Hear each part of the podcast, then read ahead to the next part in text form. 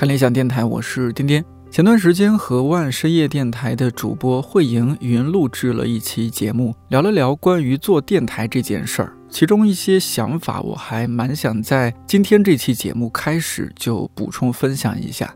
比如常听我们节目的朋友应该会注意到，我经常找同事来做嘉宾。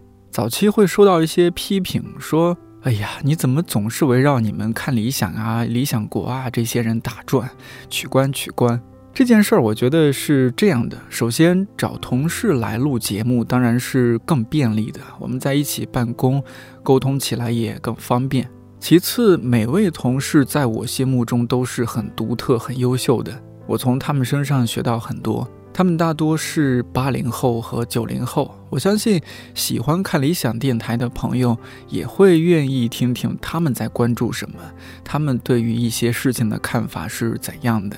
还有就是，就像牛津大学人类学教授向彪在十三幺当中提到的关于消失的附近这个观点，对于我来说，同事几乎是我最重要的附近。我们朝夕相处，一起参与面对很多事情。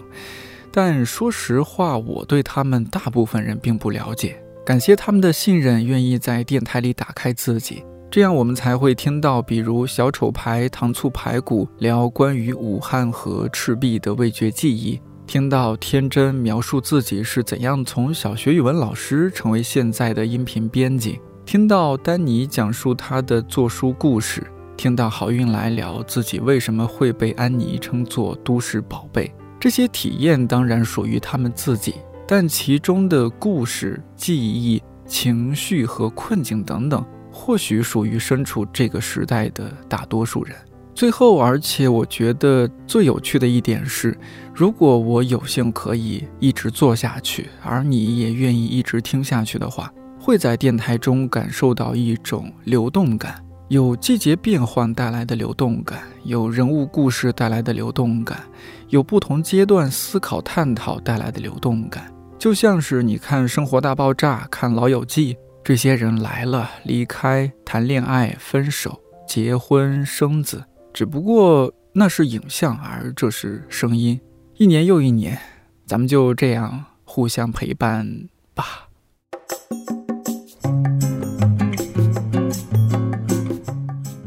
这期电台是年前录制的，当时嘉宾之一阿令刚刚从芝加哥回来，要在国内短暂的待一段时间。不过这次他叛变了，没有继续在看理想实习，而是去到了艺术家徐冰老师的工作室。关于阿令，如果你不是很熟悉，可以回听一下二零一九年一月份的一期电台。那期电台的标题是“来到看理想之后，我又能看到理想了”。很巧的是，我的音频部同事陆阳之前也在芝加哥留学了四年，不过两人学校和专业都不一样。阿令学的是艺术，陆阳先学的是食品安全与技术，后来去另一所学校学习自己更感兴趣的影视艺术与科学。作为平均一年出现两次的电台常驻嘉宾，阿令这次回来，那我当然也不能放过，要听他聊一聊这一年的故事和感受。同时，我也很好奇陆阳和阿令同在一座城市留学所拥有的相同还有不同感受。以及留学这个选择到底给他们带来了哪些影响？你现在是在美国待了一年一年半，一年半是吧？他待了四年时间。你现在一一年半已经是挺适应了吧？生活挺适应了，挺适应了啊。因为阿令他刚去的时候，当时我们还没搬到现在的办公地址，反正当时我们几个人是那种小办公室，然后大家和他 遥远的用 QQ 吧，应该是还是微信？微信应该是微信啊，微信视频啊。当时是就嗯，中国是呃白天嘛，美国呃对对对对，美美国已经晚上了吧，还凌晨了应该是半夜的时候。对，当时说看看阿令这哎去美国了，洋气啊，结果一看。阿令租的地方家徒四壁，啥都没有，睡睡觉都睡在地板上，还是干嘛的？刚去是挺惨的。我就是就是有个床垫儿。我刚去也睡过床垫。我现在一年半还在睡床垫。你还在睡床？没有买床架，最终还是没有买。对，我觉得床架对我来说没有意义。嗯，你就习惯。就为什么要把我架高那么高呢？我就直接睡床，就是把床垫铺在地上一样啊。那现在的话，就是你当初你说你每天吃饭，我们说吃啥呀？这每天煮水饺吃。我现在还是，你每天还是煮水饺？我每天去那个缺德舅，缺德舅啊，对，缺德舅一个美国连锁超市里面，然后买那个两块九毛九一袋的水饺，鸡肉水饺，鸡肉水饺，猪肉水饺，鸡肉的好吃一点。然后就是每天我会每天早上自己起来之后就先去烧水，烧完水之后煮半袋饺子，然后就开始刷牙、穿衣服干嘛，然后等全部弄完了要出门了，然后就把刚煮好的饺子捞出来放在保鲜盒里面带到学校。嗯，这是我的午饭。哎，你为啥不学做饭呢？我觉得没有时间，就太忙了啊。但你每天吃饺子也受不了吧？你吃一年半饺子，要我我早就废了。就是偶尔的时候，比如太忙了，忙到早上没时间煮饺子，那就只能中午吃三明治。对，中午去学校附近哪儿的那种地方，就有可能是我头一天晚上回来太晚了，我就第二天会尽量让自己睡到一个最晚最晚出门，然后然后就起来就穿上衣服就走，嗯，就没办法干别的。你是经常要熬夜吗？你因为你要做这种艺术创作。我跟我室友有两个礼拜没有见到彼此的时候。天哪，嗯，就是一直是这样的状态。你看起来气色还不错啊。这不是回国一个月了，调整好多了。我比刚十二月中旬回国那会儿胖了十斤了。真羡慕，怎么胖的？就是不吃水饺，不吃水饺就胖了。基本就是刚刚洛阳说的，你也自己也不做饭，哪怕煮个泡面也行啊，调剂调剂。嗯，可能他买水饺比较方便嘛，真的就在他家附近，就在我家楼下五分钟的地方。然后泡面的话，我不知道你有没有发现，就是美国的超市好像没什么卖泡面的地方。中国超市有，对，只有中国超市或者亚洲超市有。然后中国超市、亚洲超市又离很远，我一般买泡面都是在那个有一个网站亚米网，我在上面就那个网站，对，一定订一大箱泡面。但是我想说，缺德就有很多蔬菜。生的蔬菜跟水果呀，你为什么可以掺着吃啊？就是蔬菜，你比如说我买一颗菜啊，但是我一大颗菜，我其实一顿我是吃不完的啊。包括一根胡萝卜，可能我自己做自己的饭，我一根胡萝卜一顿饭也吃不完啊。那我可能今天好有空，我做了一顿饭，我下次做饭可能就是两周之后了哦。我这个菜就全都烂了。你搞点生食哦？你是说像沙拉一样？对啊。我觉得还不如吃肥皂。好吧。哎，那你陆阳，你研究了那么久的这个洗生菜，你爱上吃生菜了吗？我我还好吧。我我去美国，我刚去美国的时候，我就自己做饭来着。对，本来就会做饭。我不会做饭。我刚就是生活逼着你成长。对我刚去的时候学做饭。就刚开始做饭的时候，真的非常严重，切到我自己的手，然后流血，流了半个小时。切那种，比如说像土豆这样比较圆的、不好切的蔬菜吗？我都忘了切什么了，忘了，想不起来切什么了。反正就是记得把手切破了。刚去美国的时候特别惨，就我，你知道我刚去的那个学校，它在它在南边，然后芝加哥这个城市，传说刚去的时候都会很多人说它治安不好。就是会有枪击案发生，然后我住的那南边呢，就靠近黑人区，我就特别害怕，我就觉得那块不安全，我不敢出门。我刚去的两天，好像就当天晚上，隔壁的一个学长就是带我去超市买了点东西之后，可能我就买了一个面包跟一个牛奶。之后那个就是住的那个地方，房东跟别的房客都不在，我自己在那两天，我就只吃那个面包跟牛奶度过了两天，因为我不敢出门啊。但后来就好了。就还是刚去，出去了哦，还是刚去的时候有点怂，有点害怕，呃，被那种社会传言或者什么，对对对，说的有点害怕。其实其实还好啊，而且还老关注那种，就是有一个邮件网站叫，呃，英文叫 Spot Crime，就是发现犯罪，我就老看那个，然后我就就有被害被害妄想症，这是，对。我还经过这样的事情，但现在呢，有没有在这美国待个四年之后，这个做饭技技术哦，有哈。我们上次那个好物安利，他安利了这个冬阴功汤，不是，是罗宋啊，罗宋汤，对对，不好意思，他上次就是对我们秋冬好物安利做了一期，不知道你有没有听。然后他推荐了一个罗宋汤，还详细讲解了做法，特别逗。我们俩白天录完音，他说那个发你图片，但是没有合适图片。结果晚上回去他又重新做了一碗。对，不是没有合适，是找不到了。找不到了，对对对，又重新做了一碗，然后拍照片发给我说：“你看，这就是成品。”哇，当时惊的我呀，我说太厉害了，看起来也特别好喝。嗯，的确很好，的确很好喝，看起来特别好喝啊。这留学，你看我们说说起来，这留学让人成长啊，会做饭了。除了这种就是不上进的，不是，主要是阿丽太忙了。对我确实不上进，太忙。做做饭确实。我后来也是，我后来去学那个影视，确实也太忙。我都之前学会了之后，后来真的要交作业的时候，根本就也是天天吃睡觉，天天吃三明治。对对，哇，我真是羡慕你们。像我这种，就是如果天天只吃那种东西的话，绝对会就是身体素质啊，各方面免疫力。大大的下滑什么的，但是我如果煮方便面的话，我还会做的比较豪华，会放很多东西，豪华版的。对对对，但老吃泡面也不行，嗯，那个味道也受不了。阿林，你现在就待了一年半，现在一天的日常能不能和我们来大致聊一下是什么情况啊？嗯，我现在基本上三种状况吧，嗯，要么是上课，要么是上班，就是我现在在当助教，然后要么要么就是自己做东西。然后上课上班的话，基本上就是早上一起床，然后就像我刚刚说的，煮水饺。几点起床？一般是当地时间？正常来说应该是早上八点左右起床，然后起完床之后就是开始煮水饺，然后每天都吃对水饺，对对，真的每天都真的到你可以问我们的共同好友，他都惊了。你完事儿给新媒体做一篇文章评测美国水饺，我跟你说。对，然后。嗯，他评测不了，他只吃两种。对，哦，那那算了，因为那个最便宜。然后就是煮水饺，煮完水饺之后就洗漱干嘛的，然后出门坐地铁，呃不，我坐公交车去学校，九点钟到那边就是上班也好，或者上课也好。然后中午下课吃水饺，中午下课吃完水饺之后，然后下午接着我，因为我们那个课直接都是从早上九点到下午四点是连着的，中间一个小时时间休息。呃，到下午之后。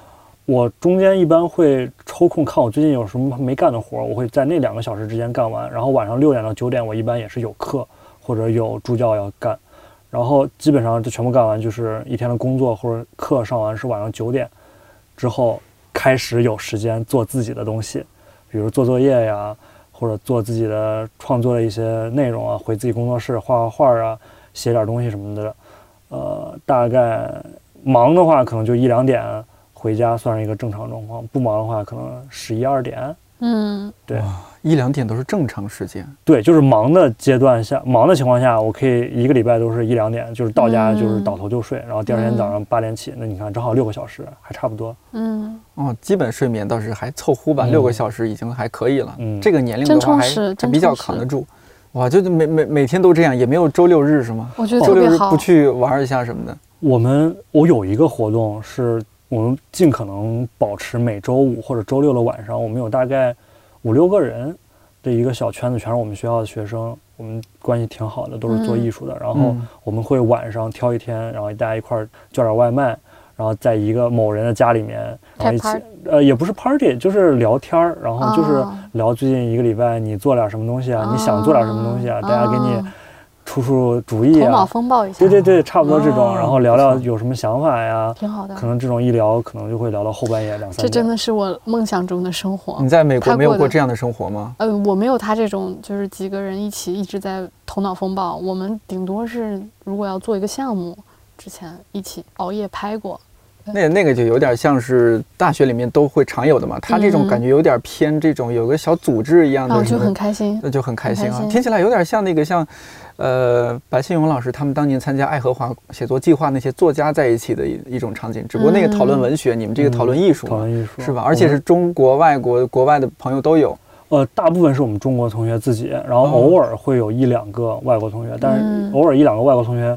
就是我们也不太理他们，就是就是一般能来外国同学都是他自己会对我们跟谁关系特好，然后或者对我们这个比较感兴趣的，我们会聊一聊那种的。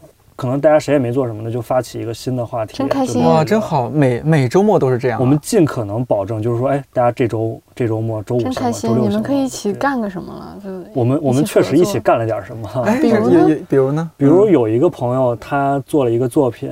呃，是给他的课程做的期末作品，然后他当时只是有一个很简单的想法，有一天晚上，我就是我们照常这样聊天，然后大家一块吃饭一边聊，就聊到大概十一二点，中间有一个记方案，方案一、方案二、方案三、方案四，最后把所有方案捋出来之后，选了一个觉得特别合适的，然后是我们准备做一个行为艺术，正好就是那天我们几个人一块儿，然后在他期末的那门课的。汇报的当天，然后我们一块儿在室外做这个。哎，真好！食品什么的会会做些什么呀？我说实话，我现在认识的还在学食品、搞研究的，大家都不喜欢自己的研究，大家都在抱怨学术，很辛苦。这很正常。对，嗯。但你想起来有没有那时候你也觉得还蛮有趣的？毕竟待了那么久呢。对我自己来说比较有趣的就是，就是芝加哥有个湖，我经常去湖边自己一个人坐那儿，从快要黄就是快要黄昏的时候，一直做到太阳完全落下去。其实像一个冥想一样的过程啊，也是这种时刻还挺需要的。那其他的，你觉得在国外和朋友们在一起的？我在嗯学食品的时候，就是大家一起在图书馆熬夜写报告呀什么的，做作业啊，就是很都这么无聊啊！我本来想着说你学食品总还挺有趣的吧？食品一点都不有，所以我才跟你说没有趣。这么没有趣？你不不得做些做做好玩的实验？没有。搞研究做实验就是很枯燥的，你就是在重复。比如说，不同的人，他可能有的人在做一些什么表面活性啊，有的人在菌类啊，有的人做转基因，就这些东西，如果在研究的话，你就是一组一组的做实验，然后你得出一个结果，然后你才能去往下进展。那你后来去做那个影视，那个那个会有意思一点吗？那个我自己觉得挺有意思的，就相比食品，对。但是我相当于是一个插班一样，就我也不像是他们正常进度的，对我是一个像一个外来的，然后在一个边缘，然后学。但是我自己也也也认识了几个朋友，也蛮开心的。但我最开心的课是写那个剧本。但也是一个人，也不是很多人。那在那边就是你你说的，你每天就是写报告啊什么的，就是基本是那样的日常嘛，就是因为做研究嘛。嗯，基本上学就是这样。然后那边就是影视的话，就是学基础知识，然后交作业。嗯。然后别的，哦，我在美国最大的收获就是看了很多演出。我去了四年的那个芝加哥有一个全美最大的音乐节之一，叫 Lollapalooza。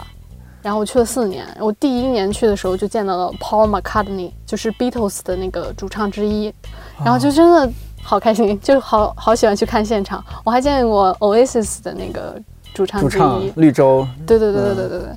然后还看过 Katy Perry 的，看过 Imagine Dragons，啊，还有哦 Billie Eilish，现在大火的。你们俩这个确实同同样是在美国，同样在芝加哥，感觉生活在两个世界啊。对对对，一个是每天煮饺子，一个是好歹还自己比划比划做做饭，一个是天天这个主要是绘绘画方面的，一个这个虽然是学食品的，但是天天搞音乐看演出。我超爱看演出，就很开心。我就看反正看的挺多的，我没说完哦，还有 Bruno Mars。哦，火星哥的你也看了？对呀，你这是火星哥巨嗨。你这是去留学还是去看演出？真的，而且挺便宜的都。嗯，一说到这个两眼放光，一说到食品，哎，那个 没什么好聊的，没什么好聊，没什么好聊的，不然我也不会来这边做音频编辑了。啊，也有道理。嗯，对对，所以就是还是对这一块感兴趣啊，音乐啊，或者说偏艺术的一些东西。所以你当初为什么要本科到研究生学那么久的这个食品啊？就是呃，蠢吧。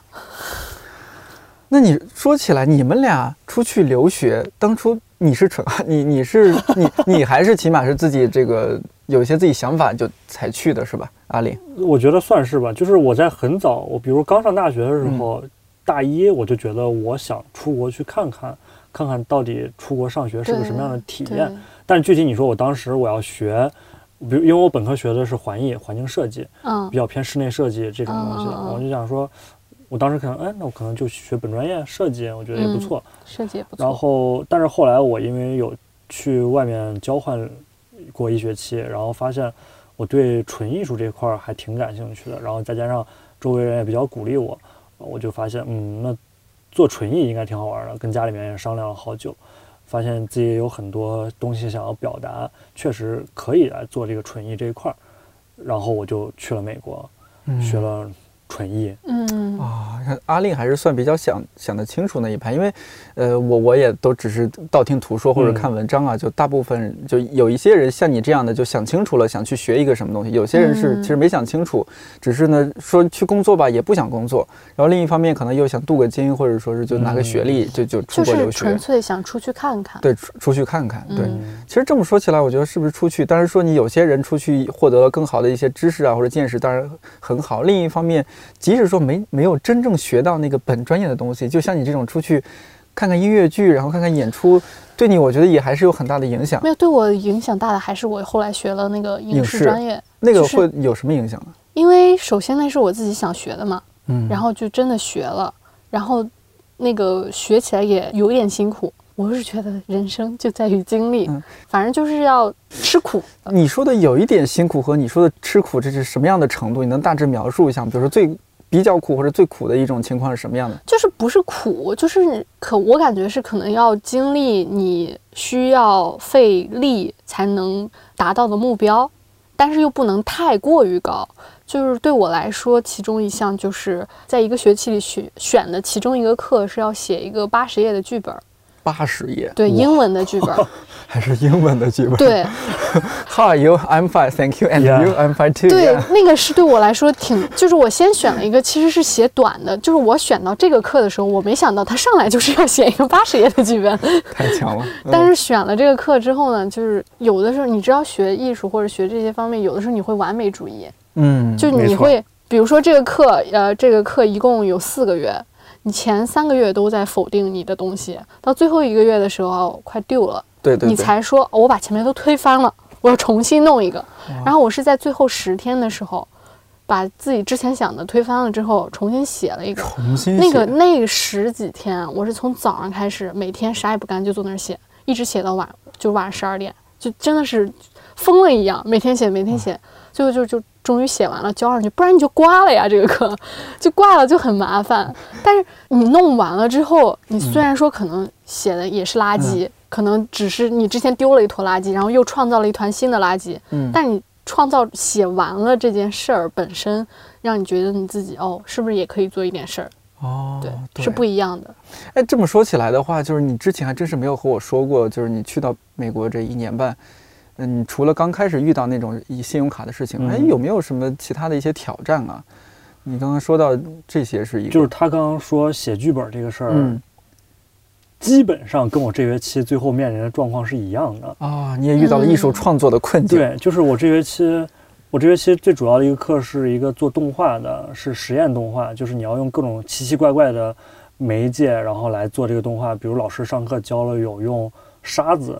来做动画，然后用一些石膏板来做动画，反正就是让你用最越奇怪越好哇，好好玩啊！对，来来来来做动画，然后完了，因为我本身是版画系的，所以我就挑了一个难度特别大的，我要用版画来做动画，就是我的动画的每一帧或者它里面每个元素都是通过版画出来的，等于说我要做动画，我要先印无数张版画出来。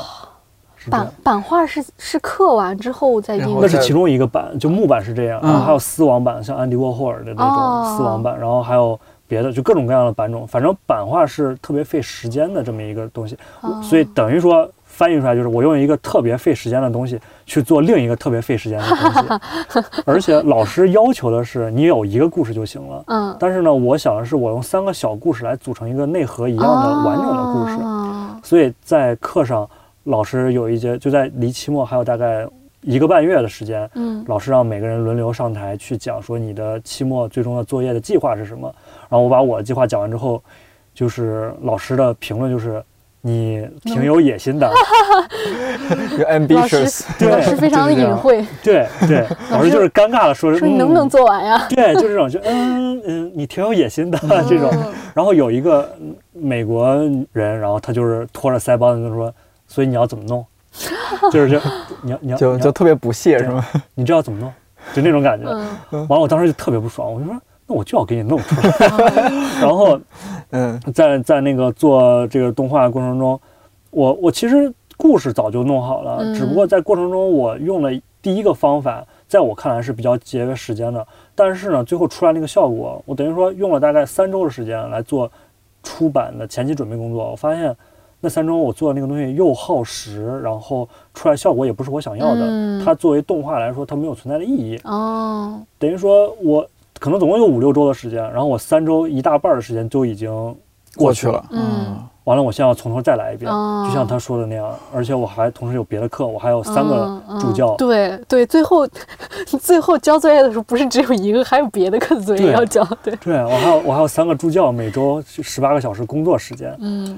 尤其是到最后一周，我最后大概三天四天的时间，总共睡了不到八个小时。天呐，三四天只睡了八个小时，不到八个不到八个小时啊！四天平均每天睡两个小时，嗯，差不多。年轻啊，真是。对，就是真太优秀了，就是没办法。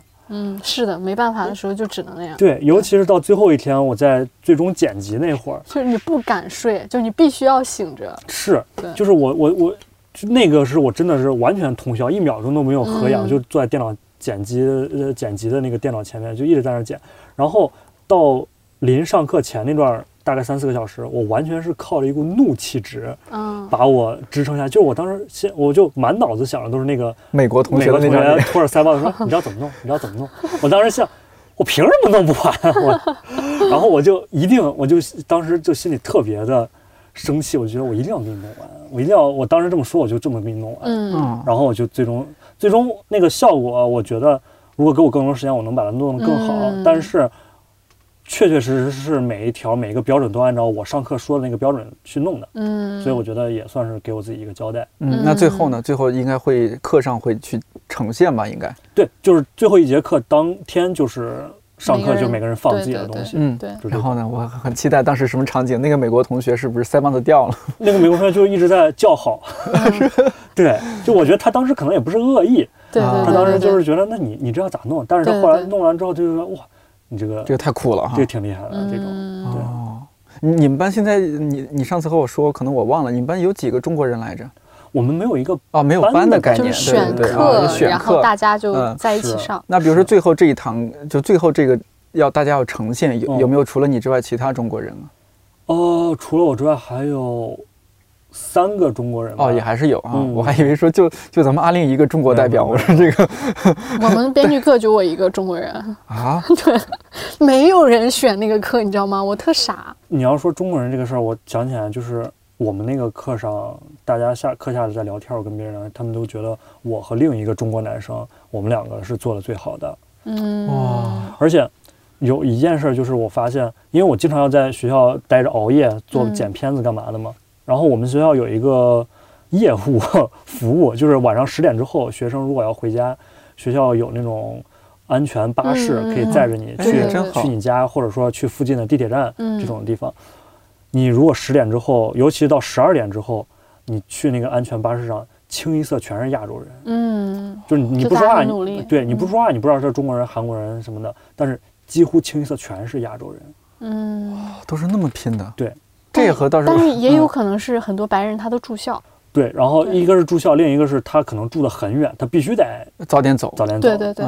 那亚洲人是就住的也都相对比相对住的比较近，集中。对。但如果住的比较近，是他房租会低一些还是高一些？会高一些。对，这个他住的那块可贵了，可贵了。这个是不是和我住的离公司比较近，方便加班一个道理？是是。大家还是说，就是你。跑那么老远去一个陌生的国家去学这个东西，还是希望抓紧这个时间，因为你时间就那么短。像你说的，二零二零年。今年就要就要毕业了嘛，就其实很快的。是对你这个呃，陆阳，你看，我觉得阿令这个说挺有意思。你你那边 这个虽然你是这个比较独行侠的一个状态，但有没有还是说，呃，你和大家一起共同完成一个这样的完成一个项目啊什么的这样一个经历？你毕竟到了一个陌生的国家嘛，肯定你会和当地人有不得不有一些接触什么的，尤其是在学校里边。哦，我想说，就是在美国，就除了当然也交了外国朋友。但是我也认识一个中国朋友，就是是女性朋友，就是通过跟她的相处，因为我们四年一直保持着朋友的关系，到最后我走的时候，真的像生离死别一样，在机场哭的，就是不能自已。就通过跟这个朋友的相处，我就意识到了两个人要过一辈子，要具备什么样的条件。因为我们最一开始的时候，我没有，我们是两个完全不同的人，但是通过一些的事件，就慢慢的友谊加深了。然后后来我们又做室友。然后，然后，因为都在异乡，其实慢慢有点像亲人的感觉了。嗯，然后就悟出来的道理是，因为我我们两个在这四年里都没有谈过很多次恋爱，就彼此会互相扶持。在四年里都没有谈过很多次恋爱。阿林，你这一年半是不是就都忙于这个学业，都没有谈恋爱？哎呀，你瞧瞧人家，没有怎么谈恋爱，然后就意识到，就是因为性格不一样，然后喜欢的东西也不一样，但是却是有。很深刻、亲密的有很深、很深厚的友谊。嗯嗯，我觉得点是在于，就是两个人一定要在非常大的方向上，就是嗯价值观，然后对事情的态度，比如说就是包容，然后还有政治方向上要要相似。我就觉得就这样，不管是你们可能不喜喜欢不同的乐队，然后喜欢不同的口味，然后性格也不是很一样，很多很多的不同。但是这几点符合了，这样的人就可以可以在一起。对，真的是，我就觉得是这样的。哎，我不知道你们会不会，嗯，我先问一下阿丽，因为你现在正在留学中嘛，你会不会对将来还是有一点点焦虑啊，或者说不知道将来还能做什么？尤其是你马上要快要毕业了嘛，我不知道会不会就是已经能够心态上是很很平和的去看待这个事情，也不会太着急啊什么的。我觉得我反而是读了这个艺术之后，我现在。心态特别的平和，一点都不焦虑。他现在这个状态很难焦虑，他已经遇到了一群跟他一起做事儿的人，而且他做的东西都很充实。嗯，尤其是我现在，比如读一些艺术史啊，读一些艺术家他们的传记之类的这种，就发现我才二十多岁。嗯，我对于一个艺术家的职业生涯来说，我才是刚刚刚开始，刚刚开头。嗯，就我有一辈子时间来做这件事儿。嗯。然后我工作的话，就属于是，那我可以找一份，我我找一份很忙，但是能比如挣很多钱，能来补充我的艺术的，那我觉得也 OK。我找一个不那么忙，挣钱少一点，但是我有更多一点时间来思考我的艺术，做我的东西的，我觉得也 OK。就是我觉得徐冰老师有句话说的特别好，要 Q 我们徐冰老师，就是他说你生活在哪儿，你就找你那儿的问题，哪儿有问题，哪儿就有艺术。啊，的确是啊，对，的确是，对，就是你，你每天你遇到的什么东西，遇到的麻烦，遇到的问题，遇到一些新的想法，你在脑子里面去想，它都可以变成艺术，然后来做。是的。然后做艺术这件事呢，它并不是像一个我要成为一个什么医生，然后每年挣呃就是做多少台手术，或者我要成为一个老师，我每年要教出多少个孩子上清华北大，它不是这么一个能够被所量化对，能够被 KPI。所所衡量的这么一件事，做艺术就是那，那我想做就做，做了你愿意就看就愿意看，你不愿意看，反正我做出来我很高兴。嗯，做艺术应该是这个态度。对，哇，已经有这么平和的心态，所以我就觉得无所谓，很好。那这就是充实的学习生活带来的平和心态。我以前也是这样平和的心态。等会儿，什么叫以前？现在就现在就差差很多了，是吗？就回来经受生活的摔打之后。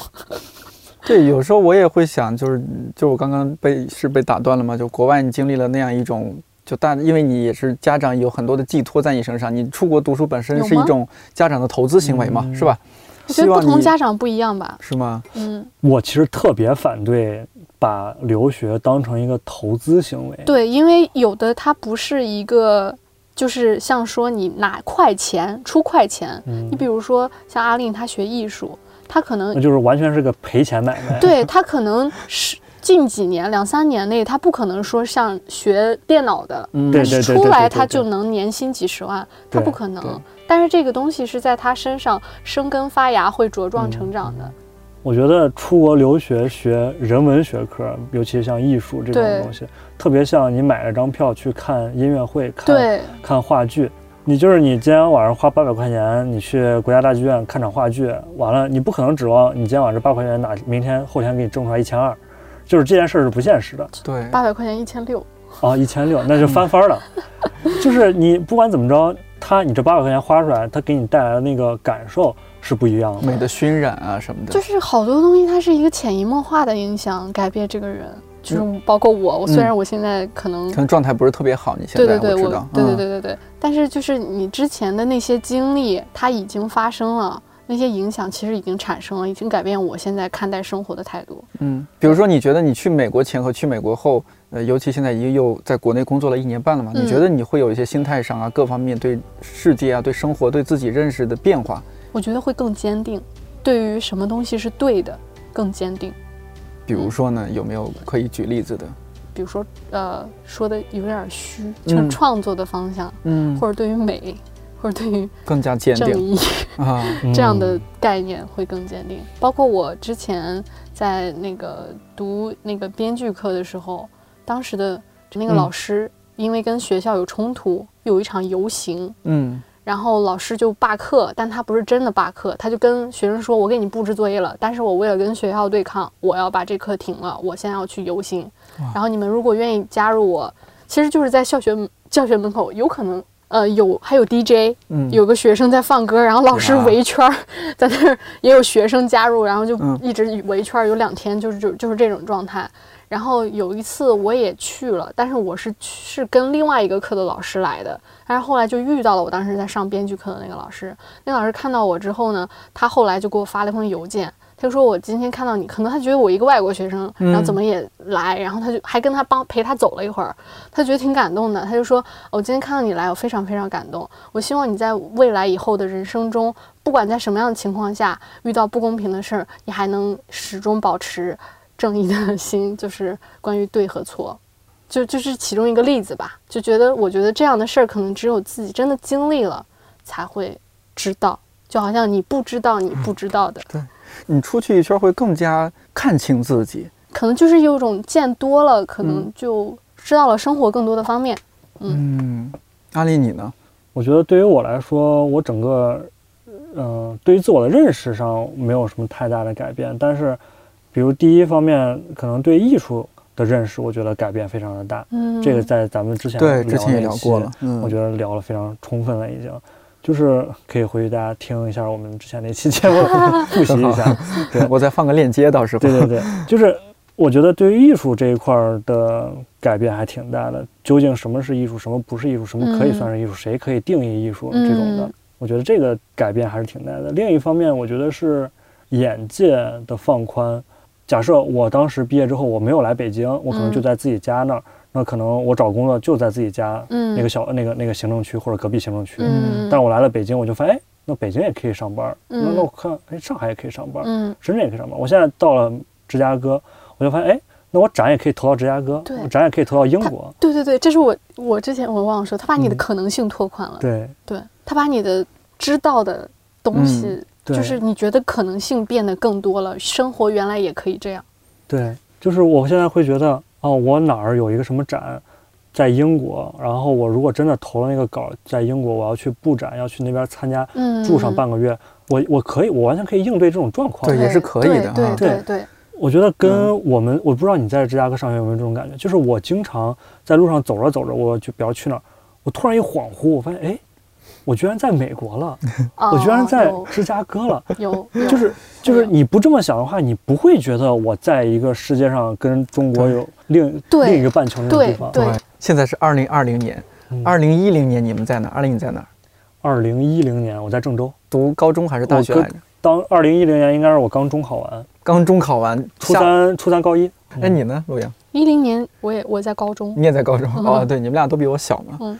你想想，二零一零年当时的你，你有想象过是？哦，我没想象我能经历这么多，是吧？这十年你道长可是我的男神哦，是吧？你去了美国，然后你你去了自己，比如说喜欢的一个音频类的公司，又又又到了一个你喜欢的文化传媒公司，和道长一起做事情，还是做道长的项目，这些还挺神奇的哈。这个其实突然想起来会觉得挺神奇的，包括之前呃在美国的时候，有的时候可能坐车或者坐朋友开车什么的。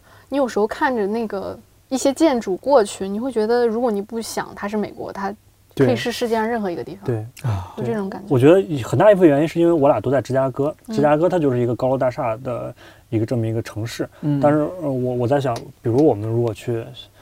说了大点啊，去哈佛 那种地方，那完全其实它是不一样的城市的规划的那种感觉。它整个学校的规划就像一个小镇一样那种感觉。对，或者你去，绝大多数其实美国大学都是那种状态。对啊，都是那种小地方、小镇上的嘛。嗯，你们去的都还是大都市的感觉了。芝加哥是规划很好的城市。对对对，就是我我也是后来上课我才知道，就是摩天大楼这个概念，实际上第一栋摩天大楼是芝加哥的。对对对。就摩天大楼这个概念就是从芝加哥发展起来的。哎，那如果说阿令的话，你倒回到你留去留学前，你现在想想，如果再回到，你可以回到那个时候，但是是以现在的一个想法和眼界的话，你还会重新选择去留学吗？你会选择去哪里留学？还会做现在的选择吗？你是说回到十年前还是？不是，不是十年前，就是你留学前，可能那就一年半前或者两年前就留学前面，你还没有决定要去芝加哥去留学的话，你还会选择留学吗？会。你选择的话，还会选择现在这个地方艺术学院，是吗？对，而且当时为什么这么喜欢这儿呢？当时我选了三所作为我最想去的学校，当然我申了可能有个五六七八所，但是三所最想去的一所是芝加哥艺术学院，另一所是呃罗德岛艺术学院，还有一所是呃威斯康星麦迪逊大学。嗯，三所大学都是我最想去的。实际上在这三所里边，芝加哥艺术学院是我排最后的啊。但是呢，后来我为什么现在去会说，我觉得芝加哥艺术学院比另外两所都好？就是我觉得芝加哥艺术学院它首先在城市里面，它在一个大的城市里面，对你的生活、你的资源会很便利，对对。然后我们又有我们学校自己的大的博物馆，对对对对，近距离接触很多名画，对，是的，莫奈，对。我们学校超多莫奈的画，对，一个学校超多莫奈的画，就是那个艺术馆。啊，对，就是你认识的艺术家，所有艺术家的画，我们学校都有。天哪，还有梵高的。还有什么大湾大湾岛的星期天下午，嗯，都在。然后，呃，就是我觉得这个资源是一方面，然后另一方面就是我们学校是特别鼓励你跨学科、跨领域去做东西。比如我在动画，不是我在版画专业，但是我做了很多动画的东西。我又做，我假期的时候我又上了雕塑课，嗯，像这种的。但是你实际上在，你比如说我如果去了威斯康星麦迪逊大学。他们学校，我为什么当时想申，就是因为它版画是全美排名第一。嗯，那我去了那儿，我可能就一直在做版画，在做版画。我可能成为了一个版画大师，但是我对于当代艺术，或者我就不可能做，比如你的视野会比较窄了。对我可能就不能做雕塑，不能做动画这种东西。那罗德岛艺术学院，我觉得罗德岛艺术学院是一个很好的学校，呃，但是它的整个城市在我看来更加在在在那个在罗德岛州。哦，呃，对，就是离波士顿很近，一个小小的半岛上面，它跟布朗大学是隔壁，就是就是小小的，然后特别安逸，然后生活，然后就是冬天也特别冷，然后你就慢慢安静研究自己那点东西，就也会很容易变成一个你钻精的特别深，但是你很难去把你的领域拓展拓宽一些，拓宽接触更多，接触这个世界。对对对，所以我觉得一个城市能带给嗯，对对对，就是这样。而且还有一个呃题外话，就是芝加哥因为在美国中部，所以它去哪儿都比较方便。而且芝加哥其实是一个很中庸的城市，嗯，就是相比起来跟别的城市比，它特别像一个呃温婉，然后受过良好教育的那种包包容性比较强。它是因为它是在中部嘛，然后它又是个大城市。没有特别瞧不起哪儿，但是也没有说特别看不起自己。特别多啊，嗯，所以就是整个文化的包容性啊、多元性会很强。对，它有它的保守保守程度，但是它有它的开放程度。那相比纽约呢？纽约我觉得像一个那种时尚女魔头，真的像穿普拉达的女王里的那个女魔头。对，因为我之前是看我忘了看哪个节目里边说，你要搞艺术什么，还是得最无所你总总得来纽约一。纽约你就觉得纽约整个是一个很尖锐、很呃很很。叫 sharp，就是那种很尖锐的那种态度。他不留情面的，但是他很有态度。对，我在纽约是我见到的，我去了那么多城市里面，闯红灯最无所谓的一个城市。就是我跟我同学说，我说我说你们纽约这边怎么大家全都闯红灯过马路？他说你看吧，那个搁那儿等红等绿灯的，一看就是游客，就是闯红灯都是都是本地人，都是 New Yorker，New Yorker，对对对对 对。然后我。第一次去纽约，然后从纽约回到芝加哥，晚上我在芝加哥那个路上走路就觉得太好了，这个终于回到了这个安静的城市，真的是安静。就是纽约怎么人那么多啊？而且每个人都很匆忙。对，每个人都。我怎么觉得你们俩说这话有点像是说从其他地方来到北京，怎么北京怎么人那么多？怎么走路那么匆忙？不是一个感觉，不是一个感觉，不是一个感觉啊！就是北京，你至少你比如走到二环内，你还能看到路边老大爷这种感觉，遛鸟，对，干嘛的？但是在那边就特别像你走到了哪儿呢？特别像走到了 CBD，嗯，啊，整体性的都是那种，对，纽约就是大型 CBD，对。有可能我作为一个游客，我去的都是 CBD 地儿啊，这个啊，谁谁对。更纽约更了解，但人家也有犄角旮旯，其实也有比较放松的地方啊，对对对，没有发言权，对，那但它整体就是感觉是一个很很很快的，对，容易让你焦虑的，他有比较也不会焦虑，你会觉得很佩服这个人啊，他们他们怎么可以在这样的地方就是觉得生存这么久，而且很有趣，其实他就是他同时很有趣，所以你会吸引你，你重新选择你你会选择。留学啊，还是当然选择留学啊，当然选择留学。但是我会选择就直接升一个影视，然后好好好好升一个，然后好好上。但这没办法选，就就不喜生菜了，什么时候什么时候开始都不晚。嗯 有一个点，我想起来道长之前聊说，很多留学生啊，包括移民，他们到了当地之后，就是还是在自己圈子，然后不跟当地人聊天这件事儿。我想起来，嗯。就是刚刚也说是那个朋友嘛，就我那一圈朋友大部分是中国人，然后并不是说没有美国的朋友，也也认识，也认识。然后，但是更多的实际上就是我自己的感觉是，你会跟更多的跟你一样是，比如说从第三方国家来美国的。比如，我有朋友是埃及来的，嗯，我有朋友从希腊来的，哎，那我们关系就会非常好，因为大家从同样都是从美国以外的国家来的，对，然后大家在交流，就留学这件事儿上会会比较有些共同。但是你比如说跟美国的特别典型的美国当地白人，嗯，或者美国当地墨西哥裔、黑黑黑非洲裔这种的，你就跟他就是大家从小生长的环境不一样，然后你的知识体系也不一样，然后你的政治倾向也不一样。你就完全都不一样，大家面临的问题也完全都不一样。就好比我举一个特别简单的例子，我同样我有两个导师，呃，一个导师就是纯美国人，有一个另一个导师就是印度裔的老师，但他现在也是国籍上来说是美国人，嗯，但是他从小也是在印度长大的。那我比如我有一件作品，我给我那个美国导师看，他就会说，哎，那你这很好呀，非常好。然后我可能会说，我说那那我比如。我可能给我嗯中国同学看，或者给我爸妈看，他们会觉得我花那么多钱就弄这个，你不要管他们，你就弄就好了，你这非常好，怎么样的？但是你比如说跟印度裔老师，印度裔老师他就会非常理解你作为一个留学生，甚至说大家对，甚至大家都是从亚洲来的，大家会非常能理解你所处的状况，然后以及你面临的问题。对，所以我觉得这是一点，呃，有可能导致中国留学生更愿意跟。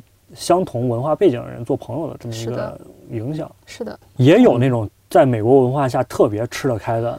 我我没遇到，但据我的朋友，我听到很多朋友说，有很多中国小孩他是只愿意跟美国的小孩玩，他不愿意跟中国人说话，他觉得跟中国人说话就掉价了。对对，这又是从一个极端走向另一个极端了。有这种，就是就是他经常去美国人组织的在家里面那种特无聊的，一人端杯酒，然后。就是嗷嗷叫的那种 party party，然后但是在我们看来就是有什么意义？你们艺术学校也有这样的吗？也有，就是大家，但是大家就会聚一块儿，就我就看他们 ins 上面发那些东西，就大家一块儿，比如拿杯酒，然后互相说一点搞笑的话，然后。乱七八糟的那种，没什么意思哈，不如就是像你们这种，就几个朋友在一起，然后周末的晚上一起聊聊最近做的事情啊，对，聊聊对艺术的想法啊，这种很开心的嘛。对对，就会觉得，就大家的整个背景完全就不太一样，嗯，就不同想法，不同人做不同的事儿，就大家各自开心就好。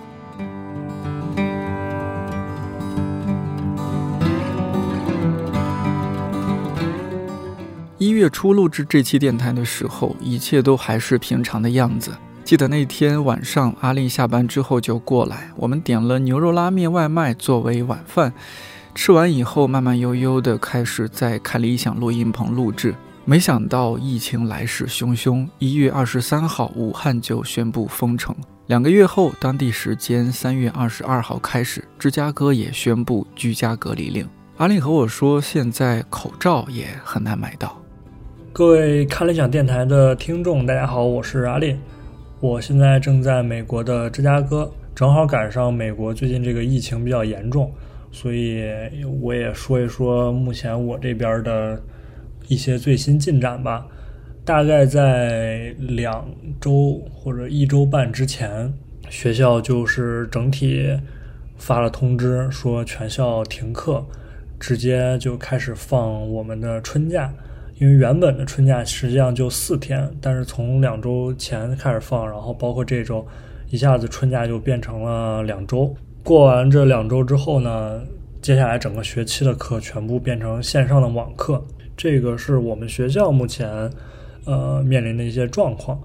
呃，关于我个人的学习生活的话，实际上疫情影响还是比较大的，尤其是对于艺术生来说，因为你比如说做这些东西。需要大量的借助外部设备，比如我印版画的话，我就需要有那个版画机，嗯，你要做雕塑的话，你就需要在木工坊呀或者金工坊用它的那么一大堆的材料和设备。但是你所有这些东西，你现在因为学校关门了，你就没法去用。那么我们现在的最大的一个问题就是如何在家做艺术。然后最近也有很多老师在我们像我们系里面在开会的时候，我们系主任就会跟大家让大家思考说，那在这个一个特这样一个特殊的环境下，那什么样的作品？能够让你自己在家里面做，那究竟艺术家和艺术的关系是什么？是不是只有在工作室里面做出来的东西才能叫艺术作品？你在家通过别的一些方式，是否也能创造出来被称作为艺术品的一些东西？这些都是大家最近在思考的。除此之外呢，生活上其实要比我家里面。担心的要好很多，因为很多国内的朋友担心说：“哎呀，这个国内还能送送外卖呀，你点点东西什么的。你美国感觉这方面好像不是很发达。”不过我之前也这么想的。不过最近我也发现，其实你在亚马逊上面呀，和在一些外卖平台软件上，其实还是能给你送好多的那个超市的物资啊，或者正常日用的那些肉蛋奶啊、蔬菜水果什么这些全部都有。所以我觉得还还算行吧，没有什么太大的问题。我过去一周的生活，大概就是每天早上可能十点左右起床，起床了之后就是做个咖啡，吃个早饭，嗯，看看视频，随便跟朋友聊聊天儿。等到下午的时候，可能做一些小的作品。我现在在。